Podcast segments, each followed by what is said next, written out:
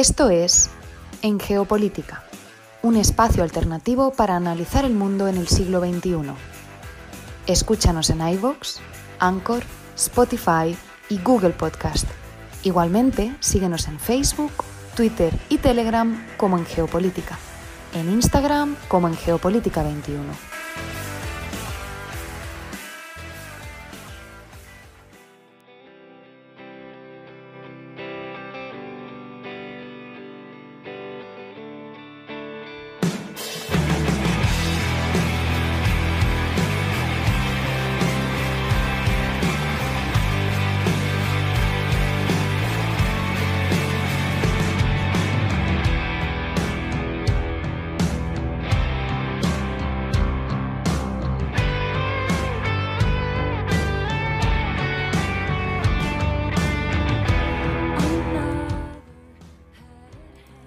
Con este cover de Cranberries abrimos el programa del día de hoy. Domingo 10 de julio de 2022. Iniciamos esta transmisión desde la ciudad de Bogotá. Nos acompaña Fernando Galindo y les agradezco a todos los que nos sintonizan en América Latina, el Caribe y España a través de la plataforma radiolibre.cc. Igualmente, saludamos a quienes nos escuchan como podcast en estas y otras geografías en iBox, Anchor, Spotify, TuneIn, Apple Podcast y Google Podcast. Esto es En Geopolítica, un espacio alternativo para analizar el mundo en el siglo XXI. Bienvenidos.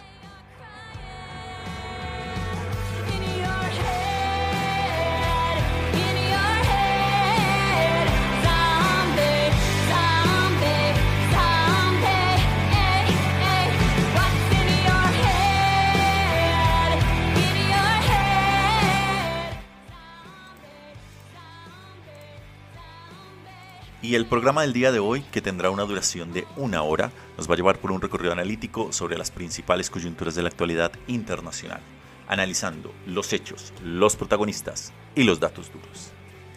Y este programa iniciará hablando sobre quién podría sustituir a Boris Johnson como primer ministro en Inglaterra. Continuaremos con nuestra sección Lo que estamos viendo en su primer bloque, hablando sobre los lazos entre China y Filipinas, el borrador de la constitución chilena y la reunión del G20. Continuaremos posteriormente con nuestra sección Números duros en su primer bloque desde Arabia Saudí, Italia y la Eurozona.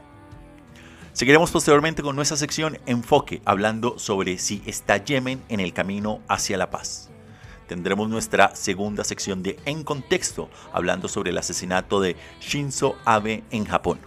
Viajaremos posteriormente a los majestuosos Andes bolivianos, a la ciudad de La Paz, para escuchar la columna que nos trae el día de hoy Javier Zarateta Borga, titulada Un pastel de mentiras, en relación a la renuncia de Boris Johnson.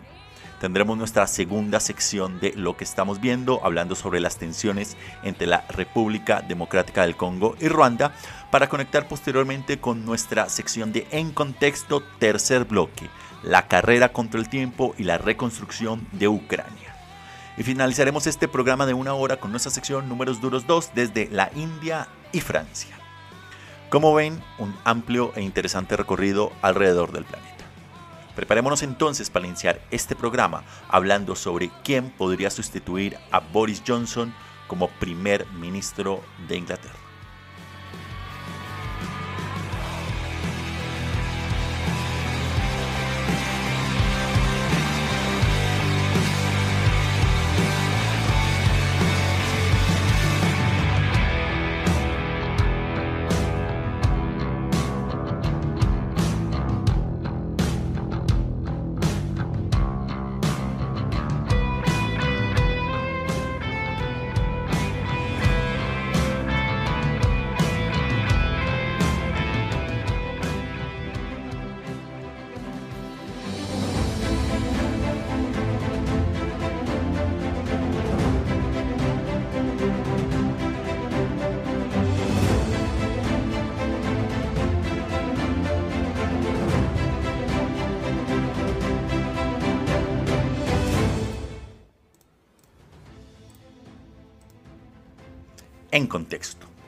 ¿Quién podría sustituir a Boris Johnson en Inglaterra? Tras varios escándalos políticos que lo han salpicado a este primer ministro, ex primer ministro del Reino Unido, Boris Johnson ha dado un paso al costado. Y es que la buena racha y la buena suerte que tuvo este primer ministro terminó el jueves pasado cuando finalmente se dio a la presión del partido y anunció su dimisión. Al parecer, Johnson permanecerá como primer ministro interino hasta que el Partido Conservador elija a un sustituto, lo que podría llevar un par de semanas, incluso hasta meses. Pero claro, la pregunta acá es, ¿quién podría sustituirle? Y hay varios nombres que suenan en la palestra. Uno de ellos es Nadim Zahawi. Zahawi tiene una muy interesante historia. Nació en Irak, se trasladó posteriormente al Reino Unido como un niño refugiado en la década de 1970 y tuvo una prominente carrera en el mundo de los negocios antes de saltar a la política en el año 2010. Zahawi, que al parecer lleva mucho tiempo preparando su candidatura al liderazgo, ha ocupado varios puestos en el gabinete y ha supervisado la muy elogiada implementación de la vacuna COVID-19 en el Reino Unido que fue más eficiente que incluso en otros países europeos. Esta semana, Zahawi fue nombrado canciller después de que su predecesor, Rishi Sunak, abandonara el cargo. Su nuevo cargo es una tarea de gran envergadura en un momento en que la crisis del costo de vida está golpeando a la clase trabajadora británica y la inflación llega más allá del 9%. Otro de los candidatos que suena en la palestra es Rishi Sunak, y es que Sunak es un antiguo leal a Johnson. Fue canciller británico hasta el martes pasado. Dimitió en medio del último escándalo, alegando problemas con las normas de gobierno de Johnson. Muchos británicos veían a Sunak como una mano firme durante la pandemia, durante la cual presentó un rápido programa de ayuda económica para socorrer a las empresas y familias en problemas. Pero el apoyo interno hacia él ha caído en picado desde entonces. Sunak se vio implicado en el escándalo del famoso Partygate junto con el primer ministro y se vio obligado a pagar una multa. La reputación de Sunak también se resintió cuando se reveló que su esposa no pagó impuestos por millones de dólares de ingreso en el extranjero. Aunque durante mucho tiempo se le consideró una estrella emergente de los conservadores, muchos británicos ven ahora a Sunak como un elitista fuera de lugar. Pero la lista de candidatos continúa. Jeremy Hunt es otro de los nombres que figura. Fue el presidente o es el presidente del Comité Selecto de Salud y Asistencia Social. Hunt, a su vez, ha desempeñado varios cargos en el gobierno británico, entre ellos el del ministro de Asuntos Exteriores y el del ministro de Sanidad. Es moderado. Se presentó contra Johnson en las elecciones al liderazgo del Partido Conservador del año 2019 y casi que gana. Luego rechazó una invitación para ser secretario de defensa de Boris Johnson. Es como era de esperar, un graduado de Oxford, una figura bastante importante, pero controvertida en el partido, aunque pasó por una pequeña racha por las políticas del COVID-19. Aún así, algunas encuestas muestran que Hunt podría no, ser tan bien para, no salir tan bien parado si se enfrenta a otros Tories que compiten por este puesto principal. Quien sigue en la lista y figura es Liz Truss, y es que Truss ha ocupado también puestos en el gabinete de tres gobiernos Tories y ha sido secretaria de Asuntos Exteriores desde que Johnson llegó, llevó, llegó a, a cabo la remodelación del gabinete el pasado otoño. Truss es una intransigente defensora del libre mercado. Pareció disfrutar de la oportunidad cuando fue elegida en diciembre para encabezar las actuales y laboriosas negociaciones del Brexit con la Unión Europea. Ha sido muy exigente con el protocolo de Irlanda del Norte, un punto de fricción puntual con Bruselas. De hecho, de todos los aspirantes a sustituir a Johnson, Trust es la que podría provocar una guerra comercial, si se quiere, total con el resto de la Unión Europea. Pero figuran más nombres. Otro de los que está allí en la palestra es Sajid Javid. Y es que esta semana la renuncia del secretario de Sanidad Sajid Javid, aludiendo a un problema de integridad del actual gobierno, ha puesto en peligro la continuidad de la presidencia de Johnson. Javid ha ocupado seis puestos en el gabinete desde el año 2014, incluida la Cancillería, que abandonó debido a los continuos desacuerdos con la antigua mano derecha de Johnson llamada Dominic Cummings. Javid es hijo de inmigrantes, está considerado a sí mismo como un político hábil de origen humilde, aunque ha presentado un argumento moral para abandonar el gobierno ahora. Sin embargo, es probable que Javid también haya visto este momento como una oportunidad para lanzar su propia candidatura de liderazgo dentro del partido. Pero sigamos con más nombres. Hay otro que figura allí. Tom Tungenhart es un ex militar con una entidad mucho menos conocida dentro de la política británica. es centrista y se considera un crítico de China. Fue a su vez antiguo periodista de Oriente Medio. No ha ocupado un puesto relativo en el gabinete desde que entró en la contienda política desde el año 2015. Su relativa oscuridad podría jugar a su favor. Al igual que el hecho de que es bien sabido que él, profundamente impopular, que él y el profundamente impopular primer ministro, es decir, Boris Johnson, se desprecian mutuamente. Hay dos nombres más que están figurando allí. Uno es Ben Wallace, y es que Wallace es el actual secretario de Defensa y un antiguo miembro del ejército británico. Miembro del Parlamento desde el año 2005. Es bastante respetado por el Partido Conservador y sobre todo por su papel central en la crisis de Ucrania y la evacuación de las tropas de Afganistán. Muchos lo perciben como un líder asertivo, y aunque no ha expresado oficialmente su interés en presentarse al puesto de Johnson, las encuestas del Conservative Home sugieren que los Tories podrían desearlo. Curiosamente, una vez fue ávido instructor de esquí y se opuso al Brexit sin un acuerdo. Y por último, el otro nombre que figura allí es el de Penny Mondar-Ont. Y es que Mondar-Ont se ha, no ha dejado de criticar a Johnson, especialmente por el escándalo del famoso Partygate, y ahora es la ministra de Estado de Política Comercial. Mordaunt fue nombrada la primera mujer secretaria de Defensa del Reino Unido en el año 2019 ha sido todo un camaleón político, ya que ha pasado de ser ministra de la Mujer a la igual y la Igualdad a secretaria de Estado en Desarrollo Internacional. En la actualidad es la única diputada que es reservista de la Royal Navy, uno de los dos puestos de reserva voluntarios de la Armada Británica, y como dato curioso es una gemela que solía trabajar como asistente de mago. De cara al futuro, el proceso de liderazgo interno podría durar meses, y es probable que un nuevo líder Tory haga su debut oficial en la conferencia del Partido Conservador en octubre. El líder del Partido Laborista, Keir Starmer, se ha beneficiado de momento del caos que durante meses ha envuelto a los conservadores. Pero eso podría cambiar si los Tories recurren a una mano más firme para dirigirlos en las próximas elecciones.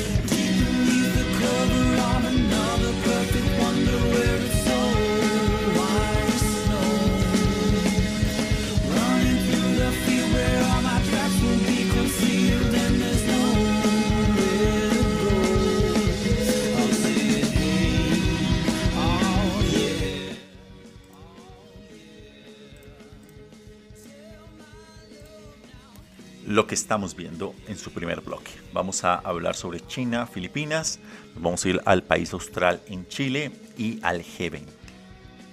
Iniciamos en China y Filipinas, y es que a menos de una semana después de jurar cargo como presidente de Filipinas, Ferdinand Marcos Jr. se enfrenta a su problema de política exterior más espinoso, sus relaciones con China.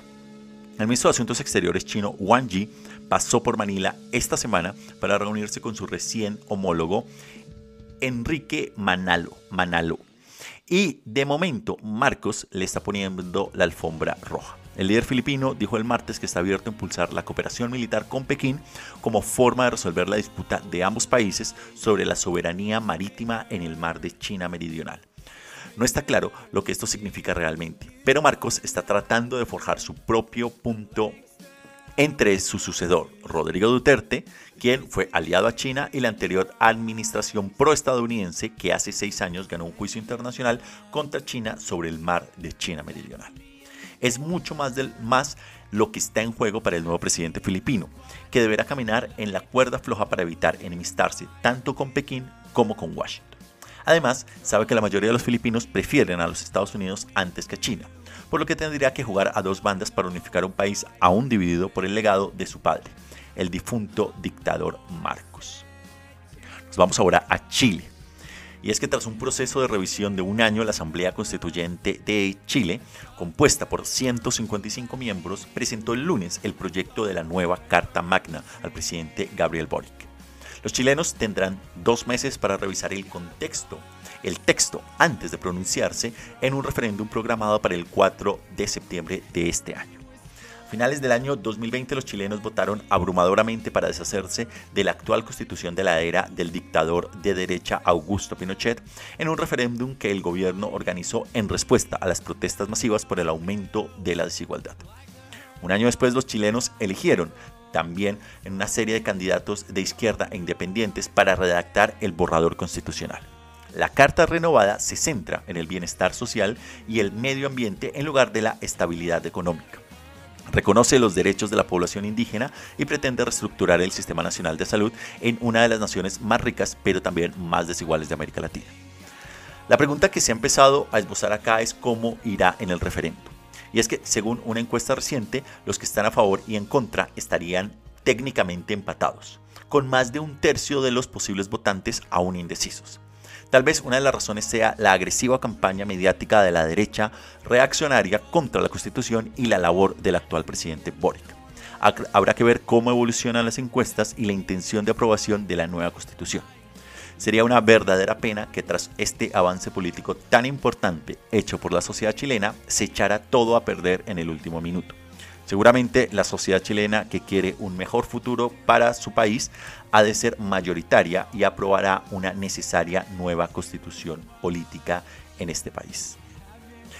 Y desde Chile nos vamos ahora al G20, a las noticias del G20. Y la pregunta allí es si serán capaces las 20 principales economías del mundo de trabajar en conjunto para hacer frente a la subida de los precios mundiales de los alimentos y de la energía. Es que esa es una de las grandes preguntas que se plantean los ministros de Asuntos Exteriores del G20 que se preparan para reunirse esta semana en la isla indonesa de Bali. Sin embargo, también hay otra serie de preguntas. La primera es si abandonará a los funcionarios estadounidenses, británicos y canadienses al ministro de Asuntos Exteriores, Sergei Lavrov, que como lo hicieron en la reunión de finanzas del G20 el pasado abril. Esto indudablemente enviaría un mensaje a Occidente en que desaprueba la invasión a Ucrania, cosa que ya se sabe, pero también, y sería lo más importante acá, complicaría los esfuerzos para hacer frente a la inflación de los alimentos y el combustible, lo que requiere indudablemente cooperación por parte del Kremlin. Mientras tanto, el secretario de Estado estadounidense Tony Blinken se reunirá con su homólogo chino al margen de la cumbre. Entre los muchos temas de la agenda de las dos mayores economías del planeta está el de si el gobierno de Biden levantará algunos de los aranceles de la era de Donald Trump sobre los productos chinos como una forma de reducir la creciente inflación ante las elecciones de mitad de mandato que tendrán lugar en noviembre próximo en los Estados Unidos.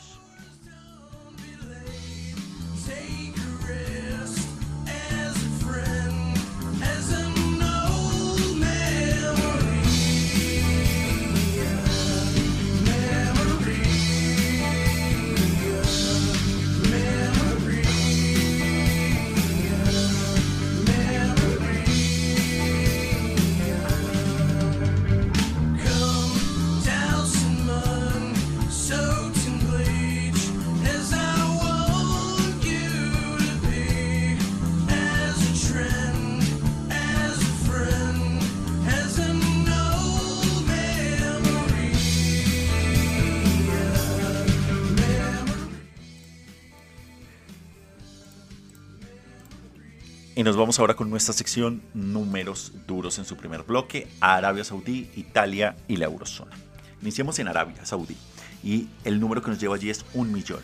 Y es que se espera, y han llegado de hecho más de un millón de personas, peregrinos, que han acudido a la Meca esta semana para realizar el YAP, una obligación para todos los musulmanes al menos una vez en la vida. Esta será la primera vez desde el inicio de la pandemia que las autoridades saudíes han permitido que se celebre este evento anual. El siguiente número, que es 30, nos lleva a Italia. Es que el gobierno italiano ha declarado el estado de emergencia en varias zonas del norte de este país, ya que una grave sequía ha amenazado a más del 30% de la producción agrícola italiana. La sequía es la peor en la región en 70 años. Y seguimos en Europa, pero nos vamos directamente a la eurozona y el número que nos lleva allí es 20. Y es que el euro ha caído a su nivel más bajo en 20 años frente al dólar estadounidense. En medio de la creciente preocupación por una recesión europea, muchos inversores abandonaron el euro en favor del dólar, especialmente desde que los, las subidas de los tipos de interés de la Reserva Federal de los Estados Unidos han hecho más atractivos a los activos que están en la moneda de los Estados Unidos.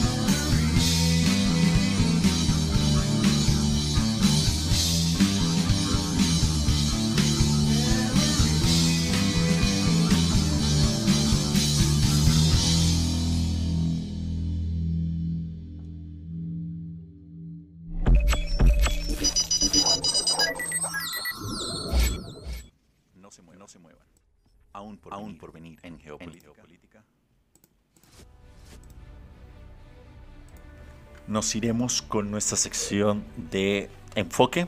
Se está Yemen en camino hacia la paz. Hablaremos sobre el asesinato de Shinzo Abe en Japón y nos iremos posteriormente a la ciudad de La Paz.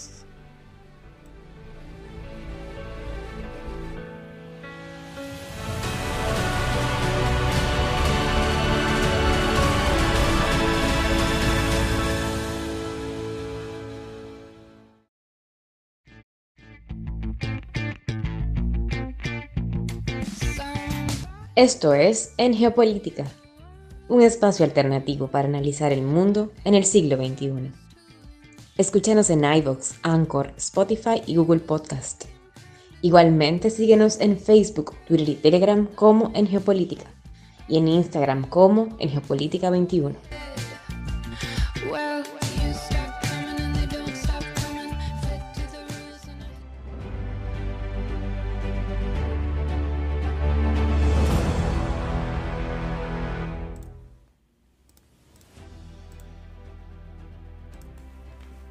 Enfoque. Vamos a estar preguntándonos si está Yemen en camino hacia la paz. Y es que un país poderoso ha ocurrido ante el contexto que invade a su vecino. El conflicto en consecuencia se convierte rápidamente en una guerra de poderes y esto termina conduciendo a una grave crisis humanitaria. Aunque gran parte de la atención del mundo ha estado en Ucrania durante los últimos meses, también merece la pena comprobar la guerra de Yemen que ha llegado ya a cumplir ocho años. Es que puede que la que sorprenda saber que incluso hay algunas noticias que podrían considerarse como positivas estos últimos días. Demos un breve repaso a los antecedentes de este conflicto. Para el año 2014, los Houthis, un grupo religioso musulmán ultraconservador del norte de Yemen, que desde hace tiempo se resiente del gobierno centralizado, aprovechó las protestas antigubernamentales para asaltar la capital, Sanaa. Rápidamente tomaron el control de amplias franjas del país. El gobierno acusó a los Houthis de ser un representante de Irán e invitó a Arabia Saudí y a los Emiratos Árabes Unidos, con el apoyo logístico de los Estados Unidos, a liderar una coalición militar contra los rebeldes. Desde entonces, los dos bandos se han ensarzado en una guerra brutal marcada por graves violaciones de derechos humanos por ambas partes. El conflicto ha causado lo que la ONU ha denominado la peor crisis humanitaria del mundo. Sin embargo, parece haber una buena noticia. Es que los, combates han cesado en una gran parte, por ahora. Las dos partes están respetando en gran medida el alto al fuego negociado por la Organización de las Naciones Unidas desde abril. En virtud de este acuerdo, la coalición liderada por Arabia Saudí relajó el bloqueo de los principales puertos yemeníes y permitió la reanudación de un número limitado de vuelos entre Sanaa, la capital, y otras capitales árabes. Pero hasta ahora las dos partes no han sido capaces de acordar un tercer punto, un plan para que los hutíes levanten el asedio a la ciudad de Taiz, la cual es estratégica en manos del gobierno en la zona suroeste de este país. Aún así, la violencia está en su nivel más bajo desde que comenzó la guerra. Las víctimas civiles se redujeron en un 50% en el primer mes de la tregua, dice Jasmine Lavoy del Consejo Noruego para los Refugiados en Sana. Cuando se regresa a la casa en las noches, no se tiene, no se tiene miedo de oír ataques aéreos, comenta. Sin embargo, también hay malas noticias. La confianza entre las distintas partes del conflicto sigue siendo bastante escasa. El gobierno oficial yemení está ahora dirigido por un nuevo Consejo de Liderazgo Presidencial respaldado por Arabia Saudí, que cuenta con un variopinto grupo de políticos y señores de la guerra que no, llevan del todo, que no se llevan del todo bien entre sí. Los hutis, por su parte, son un grupo insular que ve en la guerra con sus rivales locales que se ve en guerra con sus rivales locales yemeníes contra Arabia Saudí, a la que considera un apoderado del hostil occidente. Han dado pocas pistas sobre el tipo de gobierno de posguerra que les gustaría ver en Yemen, y no está claro que acepten un acuerdo de reparto de poder en el que no tengan el control funcional de este país. Un avance en la cuestión específica de Taiz esta ciudad que he mencionado específicamente, contribuiría en gran medida a aumentar la confianza. De esta manera, ambas partes podrían decir rápidamente que volver a la lucha es el mejor resultado posible. La batalla, estancada por esta vital provincia, que es además rica en petróleo, actualmente bajo un tenue control gubernamental, podría volver a estallar fácilmente. Es, en otras palabras, una bomba de relojería de crudo en alta mar. Pero si estos retos a los que se enfrenta Yemen no fueran suficientes, un petróleo abandonado y muy oxidado frente a la costa noreste amenaza con romperse, un petrolero, amenaza con romperse y derramar más de un millón de barriles de crudo en el Mar Rojo. Las partes enfrentadas han acordado permitir el acceso al barco, pero la ONU se ha visto reducida a hacer un crowdfunding, una reunión de una invitación a que la gente voluntariamente ofrezca dinero para recaudar 80 millones de dólares que se necesitan para descargar el petróleo antes de que se produzca un desastre medioambiental. Un vertido que sería cuatro veces mayor al desastre de Exxon Valdez en el año de 1989, no solo causaría estragos en la vida marítima del Mar Rojo, sino que mandaría al traste la economía pesquera yemení durante cerca de una generación. Incluso con la tregua, la situación humanitaria es también considerable. Unos 17 millones de yemeníes luchan diariamente por conseguir alimentos y esa cifra podría aumentar a 19 millones a finales de este año 2022, ya que la guerra en Ucrania irrumpe los envíos de trigo de los que también depende Yemen. Además, la atención internacional sobre Ucrania ha alejado los recursos humanitarios de Yemen y otros países no europeos, lo que dificulta la financiación de las misiones de ayuda a este país. Aún así, la magnitud de la destrucción causada por ambos bandos en infraestructura, hospitales, hogares y escuelas es tan grande que incluso si hubiera una paz duradera mañana mismo, y por tanto no significaría el fin del resurgimiento para el pueblo yemení, ya que los retos son bastante amplios.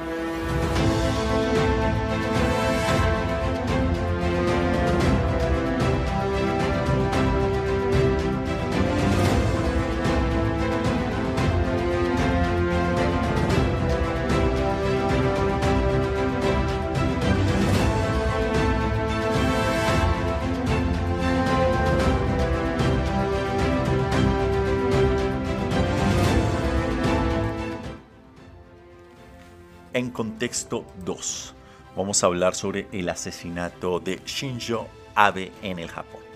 Es que Japón también se tambalea después de que su primer ministro más longevo, Shinzo Abe, de 67 años, fuese asesinado el viernes mientras pronunciaba un discurso en la ciudad de Nara, a 16 kilómetros al este de Osaka. Abe recibió un disparo en el cuello mientras hacía campaña por un colega del Partido Liberal Democrático de cara a las elecciones de el domingo, o sea, de hoy, a la Cámara Alta del Parlamento japonés.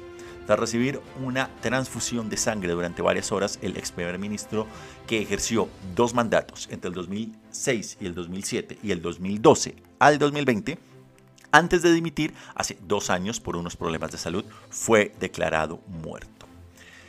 Sin embargo, hay que hablar del tema que, o del inexistente problema de las armas en Japón y es que se trata de un suceso extremadamente raro en un país con una de las leyes de armas más estrictas del mundo.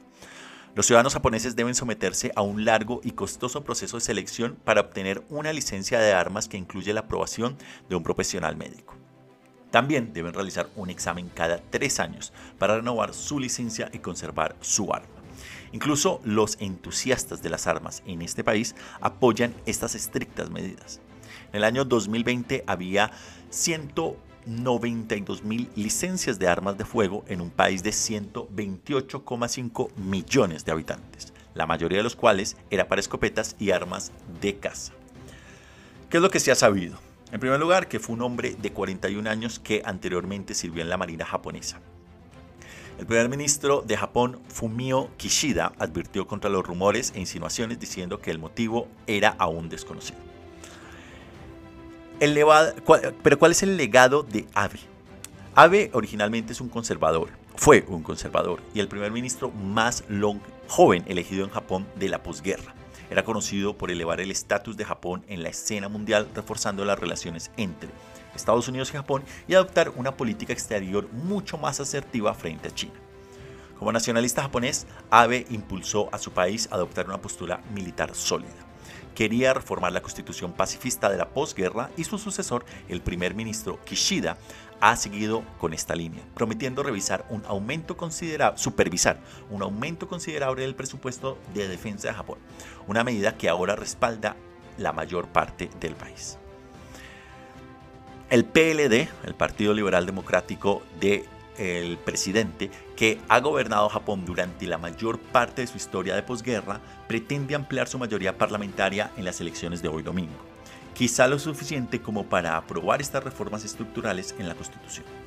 Abe también es considerado el principal responsable de la reactivación económica de Japón tras el colapso de la burbuja de activos del país en la década de 1990. Su política económica emblemática apodada Abenomics defendió unos tipos de interés muy bajo y trató de hacer frente al rápido envejecimiento de la población del país ampliando la mano de obra. El asesinato de Abe indudablemente ha suscitado el gran, gran pesar internacional, tanto de la derecha como de la izquierda, y de todo tipo de regímenes, que refleja un profundo respeto por su habilidad política y por su dedicación a conseguir cosas para el Japón.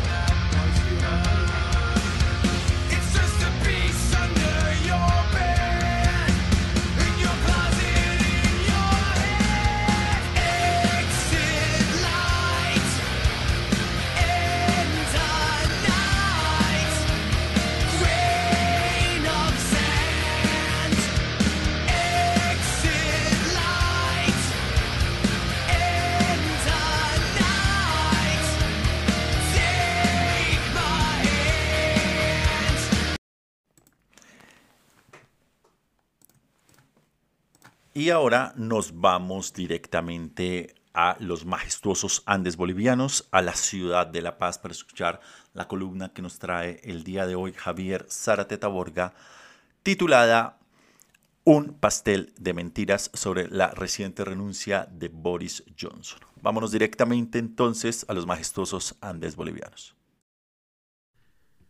Un pastel de mentiras. Johnson Nuke es el nombre de un postre que se sirve en la cafetería Severtailo en una calle de Kiev, la capital de Ucrania. Es un pequeño pastel de manzana con canela, una capa de merengue y una cucharada de helado de vainilla que pretende asemejarse al cabello del personaje de quien la inspira, Boris Johnson, el todavía primer ministro del Reino Unido, que es muy popular en Ucrania por su discurso contundentemente duro contra Putin y el apoyo militar a la República invadida, que es el más elevado después del de los Estados Unidos. En las calles de Londres y del resto de su país, la opinión le es mucho menos favorable. Boris, como le encanta presentarse en su estilo coloquial y desenfadado, nació en Nueva York hace 58 años. Si bien no se graduó con honores, es un inteligente sujeto que maneja el griego, el latín, antiguos y varios otros idiomas. Escribió libros de historia, incluida una magnífica biografía de Winston Churchill, a quien admira, y otra con la que justifica el valor del imperio romano como generador de lo europeo. Y en general hay una envidia por, por su buena manera de escribir y siempre se lo ha considerado muy inteligente.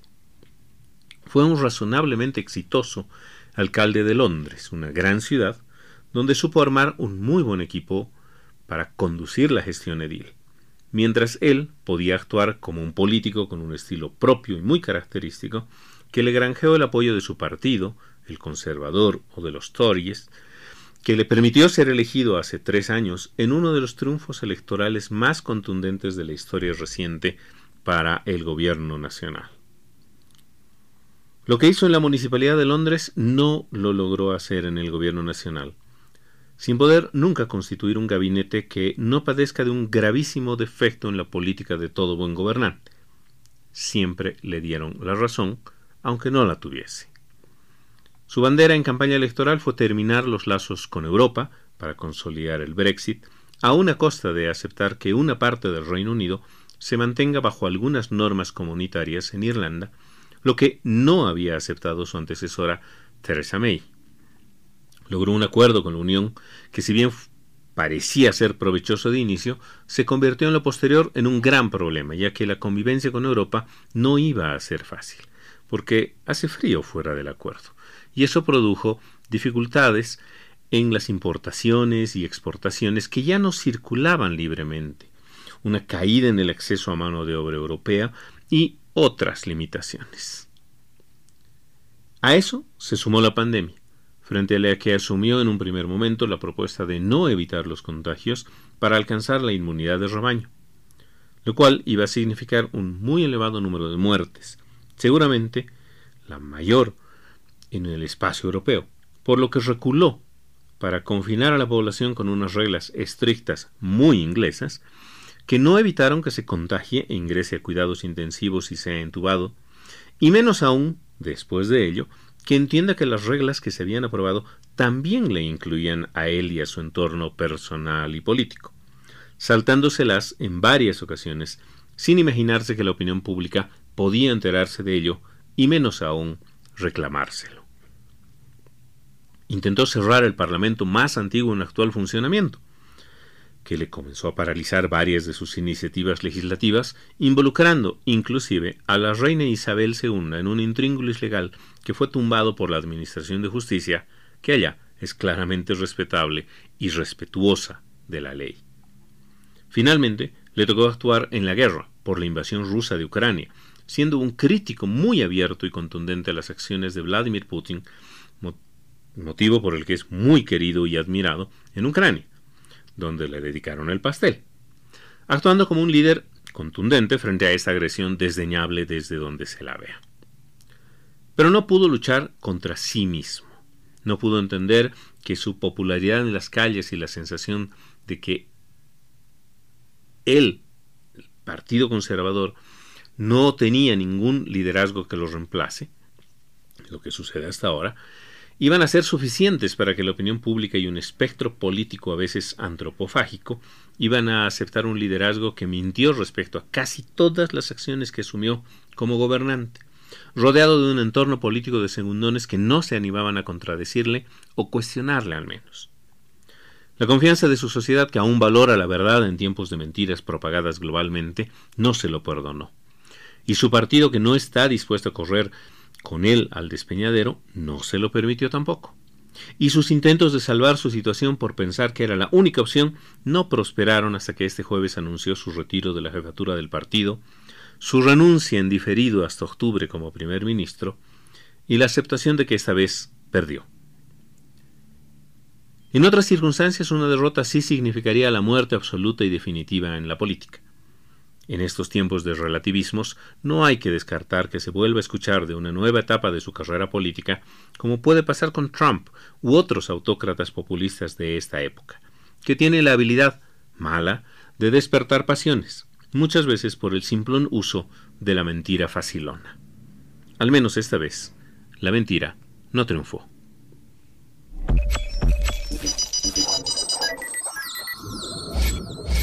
No se muevan. No se muevan aún por, aún venir, por venir en geopolítica. Nos iremos con lo que estamos viendo hablando sobre las tensiones entre la República Democrática del Congo y Ruanda, nuestra sección de En Contexto sobre la carrera contra el tiempo y la reconstrucción de Ucrania y la sección Números Duros para cerrar este programa.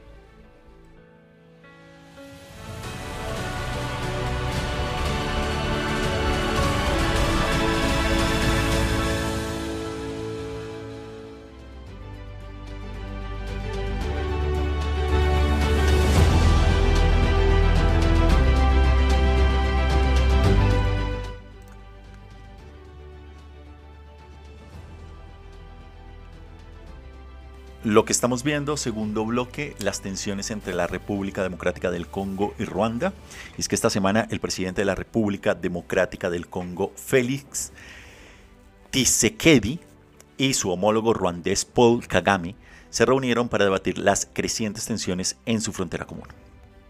En el este de la República Democrática del Congo, que limita con Ruanda y Uganda, el M23, un grupo rebelde de la República Democrática del Congo, que dice defender a los tutsis étnicos de la República Democrática de este país y causó estragos en la región en el año 2012, ha ganado terreno. Las cosas se calentaron cuando la República Democrática del Congo culpó recientemente a Ruanda por apoyar al M23, algo que Ruanda a su vez ha negado. Pero el conflicto ha sido una constante en la región desde el genocidio ruandés del año 1994. Desde entonces, la zona ha sufrido dos guerras, la violencia de más de 100 grupos militantes, de misiones, que han, de misiones de paz e incluso de crisis humanitarias. Aún así, el este de la RDC sigue siendo una de las zonas más ricas del mundo en minerales utilizados en tecnología, por lo que es una zona propicia para las inversiones y para la selección también de objetivos. En abril pasado, la RDC se vinculó a los intereses económicos de otros países de la región al unirse a la comunidad de África Oriental que incluye a Ruanda y a Uganda. Habrá que estar indudablemente atento a cómo evoluciona la situación en esta frontera, teniendo en cuenta, como hemos mencionado, que es a su vez una frontera donde se encuentran recursos importantísimos para la producción de tecnología en el mundo actual.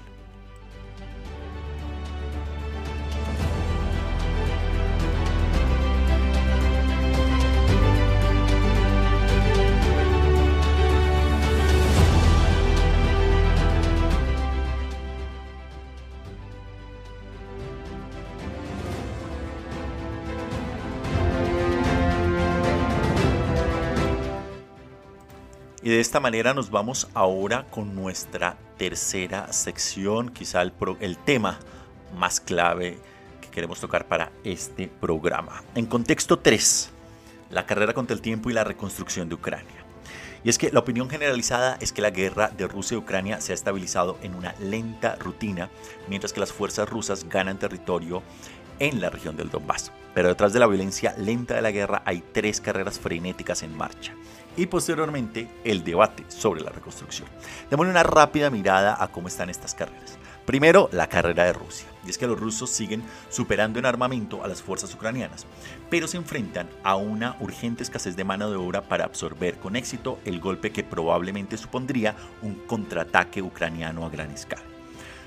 Moscú se ha, mostrado reacio a reclutar un gran número de civiles rusos en el ejército, pero su gobierno se esfuerza ahora por alistar a todos los soldados disponibles, ofreciéndoles salarios elevados a la edad y, y elevando la edad de admisión de 40 a 65 años. También hay indicios de que Rusia está tratando de reclutar un gran número de tropas desde el territorio ucraniano del Donbass que son prorrusos. A su vez, los rusos también se están atrincherando, tanto militar como políticamente, para mantener el territorio ucraniano que ya han capturado. Esto significaría construir defensas que puedan soportar fuertes bombardeos y establecer administraciones en los territorios ocupados. La otra carrera es la de Ucrania, y es que las fuerzas ucranianas, ahora en lenta retirada, necesitan urgentemente lanzar una contraofensiva a gran escala contra el avance del ejército ruso en los próximos meses. Si no consiguen invertir el impulso de la guerra de aquí a noviembre, Kiev corre el riesgo de que los aliados estadounidenses y europeos se muestren reacios a ayudar y que la economía ucraniana se hunda, como lo habíamos mencionado en una de las secciones de En Contexto de programas pasados. Un contraataque exitoso requeriría muchas armas occidentales, capaces de golpear objetivos estratégicos que apoyen el avance de Rusia un amplio entrenamiento para utilizar estas armas e indudablemente grandes cantidades de dinero en efectivo para ayudar a salvar a Ucrania del colapso económico. Y por otro lado está también la carrera de Europa. Y es que parte de la urgencia de Ucrania proviene de las advertencias de que los europeos deben correr para prepararse para un invierno en el que la energía rusa no estará disponible para calentar los hogares o alimentar la industria.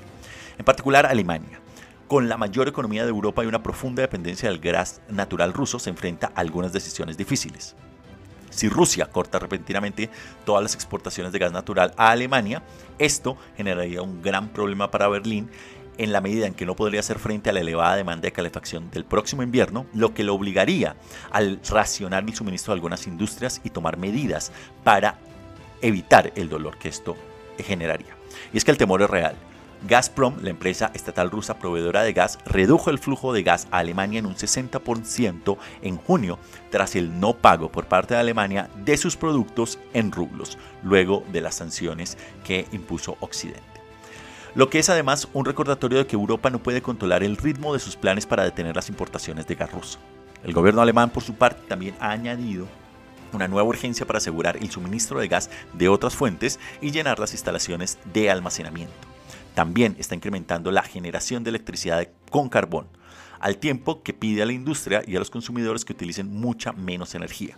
También se está debatiendo si se prolonga la vida de los tres reactores nucleares que quedan en Alemania, cuyo cierre está previsto para finales de este año.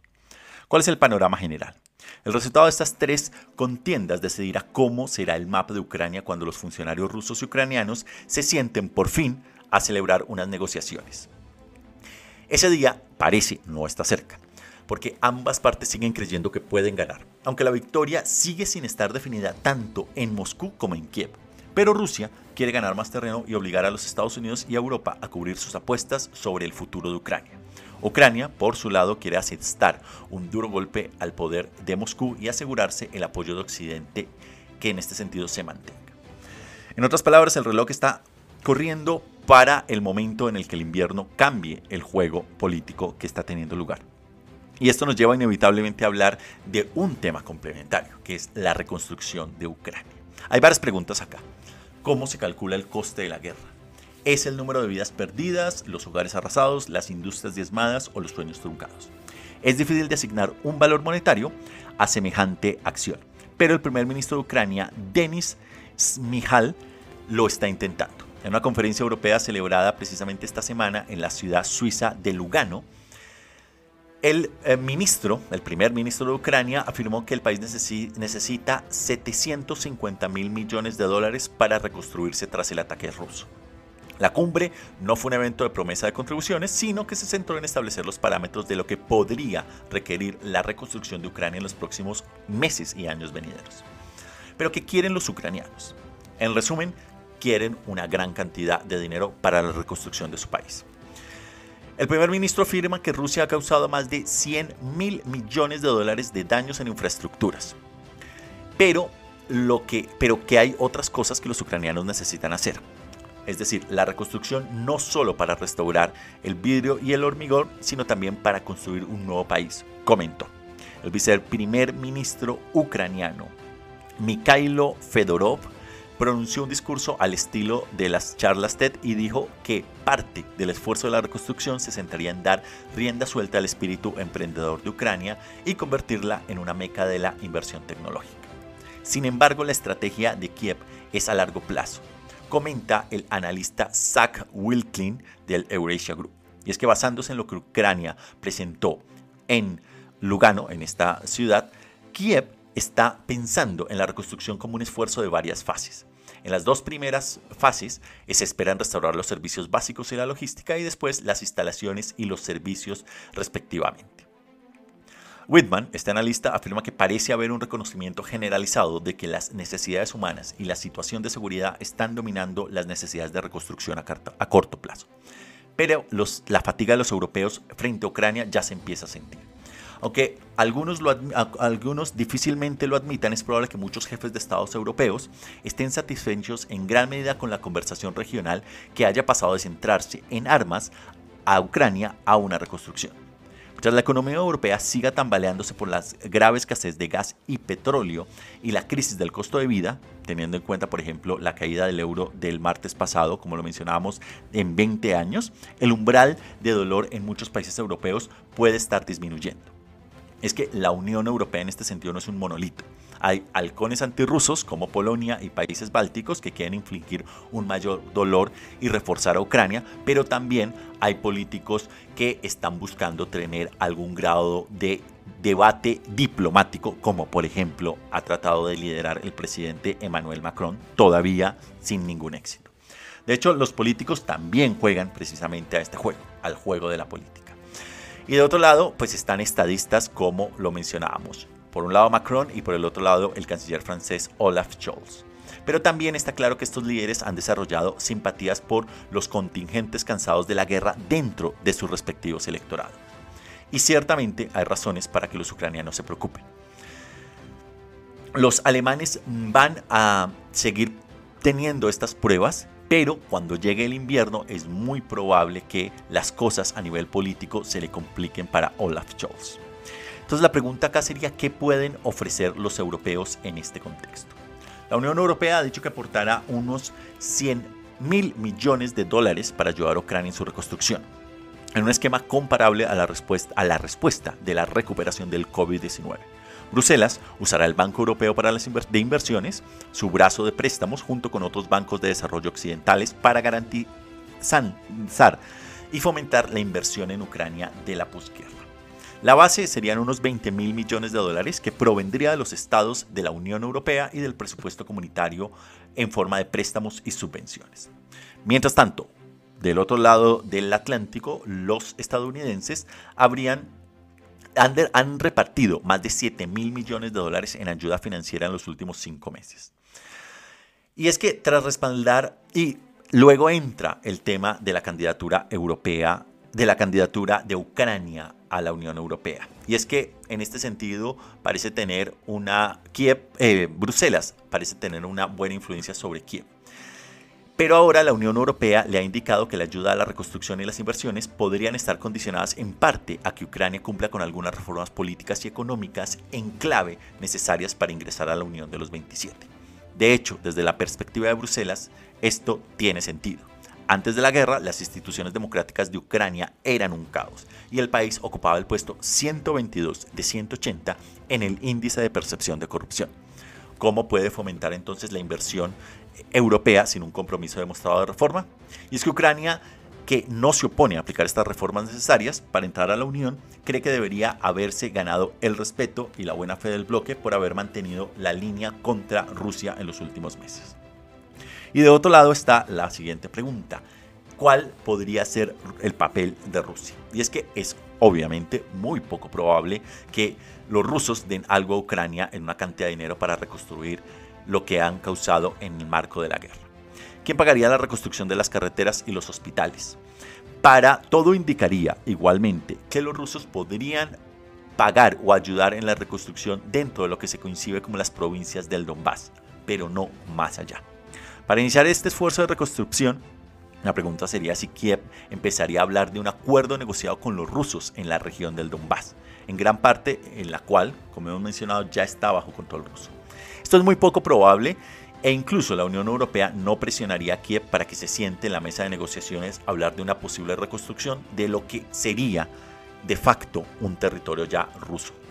Ucrania simplemente no está preparada en este sentido para esta negociación.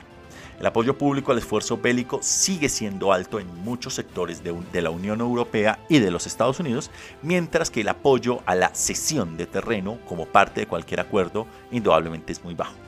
Además, en este momento Ucrania vería un alto al fuego como una oportunidad para que Rusia se eh, reagrupe. No es en consecuencia un riesgo que estén dispuestos a correr y hay pocos indicios de que Bruselas o Washington estén presionando para ello. Sin embargo, como lo mencionábamos el programa pasado, la guerra a largo plazo podría terminar siendo una espada de doble filo para la política interna de Ucrania y especialmente para el posible desgaste que ya se evidencia todavía no público, pero en algunos sectores de la Unión Europea y especialmente cuando empiece a acercarse el invierno en esta parte del hemisferio.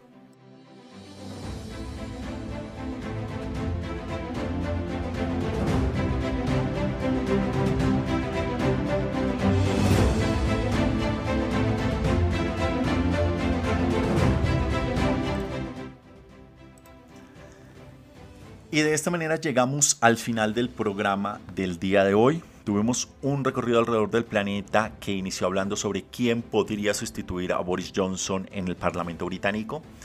Continuamos hablando con continuamos hablando sobre lo que estamos viendo acerca de los lazos entre China y Filipinas, el borrador de la Constitución chilena y la reunión del G20. Seguimos con nuestra sección números duros 1 en Arabia Saudí, Italia y la eurozona. Nuestra sección Enfoque nos llevó a preguntarnos si Yemen estaría en camino a la paz. En contexto 2 nos llevó a hablar sobre el asesinato de Shinzo Abe en Japón. Viajábamos posteriormente a los majestuosos Andes bolivianos a la ciudad de La Paz para escuchar la columna titulada Un pastel de mentiras sobre la renuncia de Boris Johnson a cargo de Javier Zárate Taborga. Lo que estamos viendo, segundo bloque, nos lleva a hablar brevemente sobre las tensiones entre la República Democrática del Congo y Ruanda. Eh, y la sección en contexto 3, la carrera contra el tiempo y la reconstrucción de Ucrania. Les agradezco a todos ustedes por su sintonía y por escucharnos a modo podcast en diferentes lugares del planeta. Les invitamos a que nos sigan en nuestras redes sociales, a que nos visiten en nuestra web en geopolítica.com y que si desean contactarnos nos dejen nos pueden escribir al email en geopolítica.podcast@gmail.com.